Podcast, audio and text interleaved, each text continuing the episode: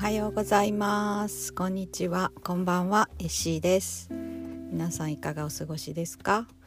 えっ、と前の配信から時間が少し経ちましたがえっ、とそうですね。今日は私が20年以上抱えていた大きなブロックが外れた話をしたいと思っています。えー、それを改めてそうですね先週今週あ今月曜日なんですけどこの週末に感じたので、えー、それについて話そうと思います。すごくね嬉しく思ってるしなんでできたんだろうなっていうこともちょっと考えたので、うん。えー、ブロックを外したい。何かずっとこれをこう突破したいと思ってるんだけどなかなか怖くてっていう人に役に立つか立つといいなと思ってお話ししようと思います。えー、っとで私がずっと20年以上持ってたブロックっていうのはえー、っとまあ私昔大学生の時に初めてイギリスに留学しましてえー、っと1年間ですね交換留学でイギリスに行きました、えー、その後もえっと単身で、えー、今度はまたイギリスに大学院のために1年間留学しましてそして結婚してからまた今度は夫のが学生になるっていうことで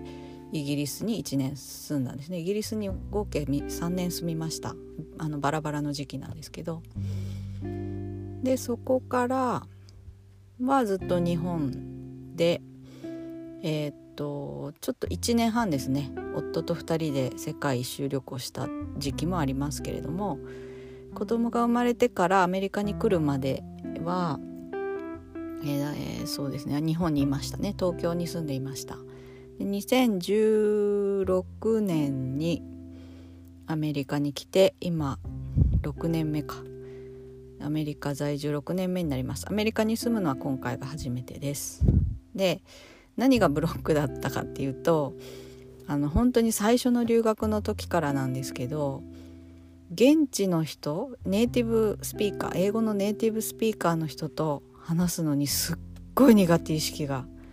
あってですね。まずまあ自分の英語に自信がないっていうのもあったしうんと文化背景が違うから分かり合えないんじゃないかとかうーんなんかすごい先入観があったんですよね。自信のなさと先入観と。まあどうせ私が喋っても、まあ、間違えるし恥ずかしいとかなんかそういう気持ちがすごく強くって。で特にまあネイティブスピーカーの人たちが集まる場所だ集まってまあ自分1対1ならまだねいいんですけど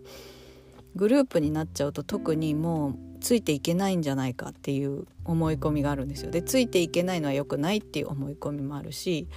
えー、ついていけない自分も恥ずかしいっていう思いもあるし、えー、とにかくネイティブスピーカーと話すのが苦手でした ずっと。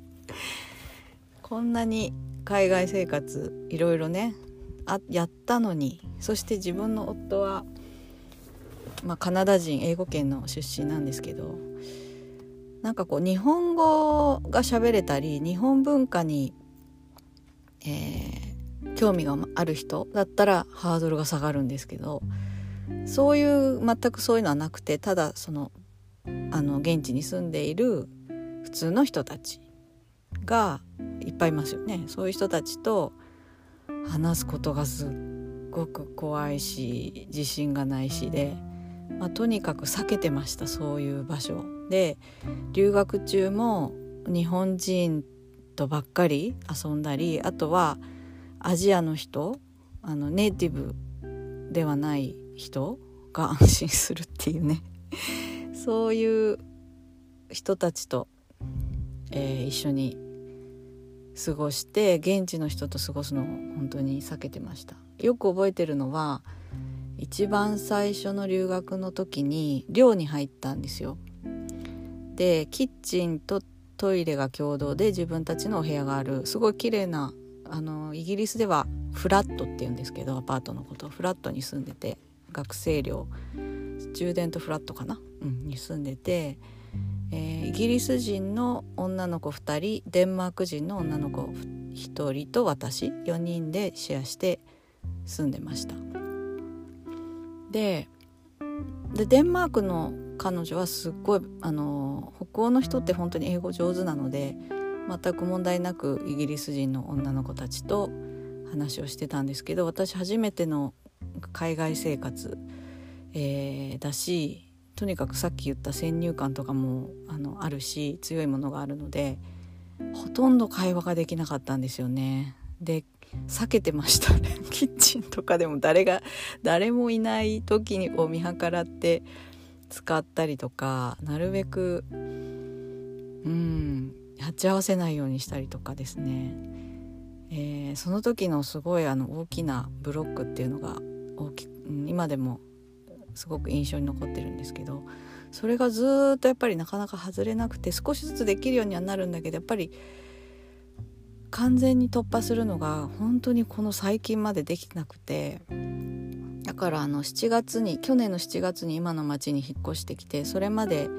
えー、アメリカに来て5年の間に2回引っ越したんですけど最初の町とその次の町でもその日本人の人とはすごく仲良くなってすっごい素敵なつながりができたんですけどなかなか現地の人とのこうつながりっていうのを作ることができなくて、えー、なんかそれに対してうん残念だというかせっかくアメリカに住んでるのにこう根付いてない感じがすごくしてて。でそう言ってる間に子どもたちはどんどん現地のねお友達を作ったり英語もネイティブレベルにね5年でなったりしてなんかあのやっぱり私が自分を引き止めてるんだなっていうことにはうすうす気づいていました。はい、それでえっと結局何があったかっていうともうそれが外れたんですよね。なんかびっくりするぐらい外れました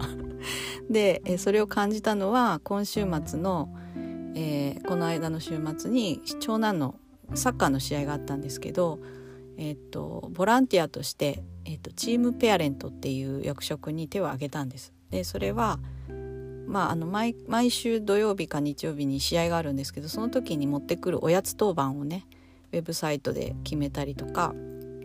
情報必要があったら何時までに何ていうフィールドに来てくださいとかメールで言ったり、えー、っと最後にパーティーかなんか開くのかな？そういうのをアレンジしたり、まあ、連絡係みたいな感じでそんな大変な仕事ではないんですけどあのちょっとやってみようかなって思ったんですよね本当にその地元に根付いてここに住んでる人たちとつながりたいっていう気持ちが本当強くなってきたので。それにチャレンジしたっていうのがまず大きかったのとでその最初の試合がこの間の土曜日にあってうんの前にあのメールをみんなに送ったりしてうんなんかそういうのもなんかやって実際行って皆さんとあの挨拶を交わしたりあのあのありがとうって言われたりしてその時のなんブロックがないんですよ。なんなんて言うんですかねあの普通になんか私は前だからあのこの人たちは私たち私とは違う人間なんだ分かり合えないんだっていうのをなんか勝手に思い込んでたのかなと思うんですけど今はいやいや同じ親で同じ人間でえー、っとであるっていうようなことをというスタンスで話せるようになるともう全くそういうあのブロックがなくなっちゃったっていうことですね。うん、で何をしたからかっていうとやっぱり、えー、一番大きいのは本当に根付きたい現地の人たちとつながって、えー、この子育ての時間をですね。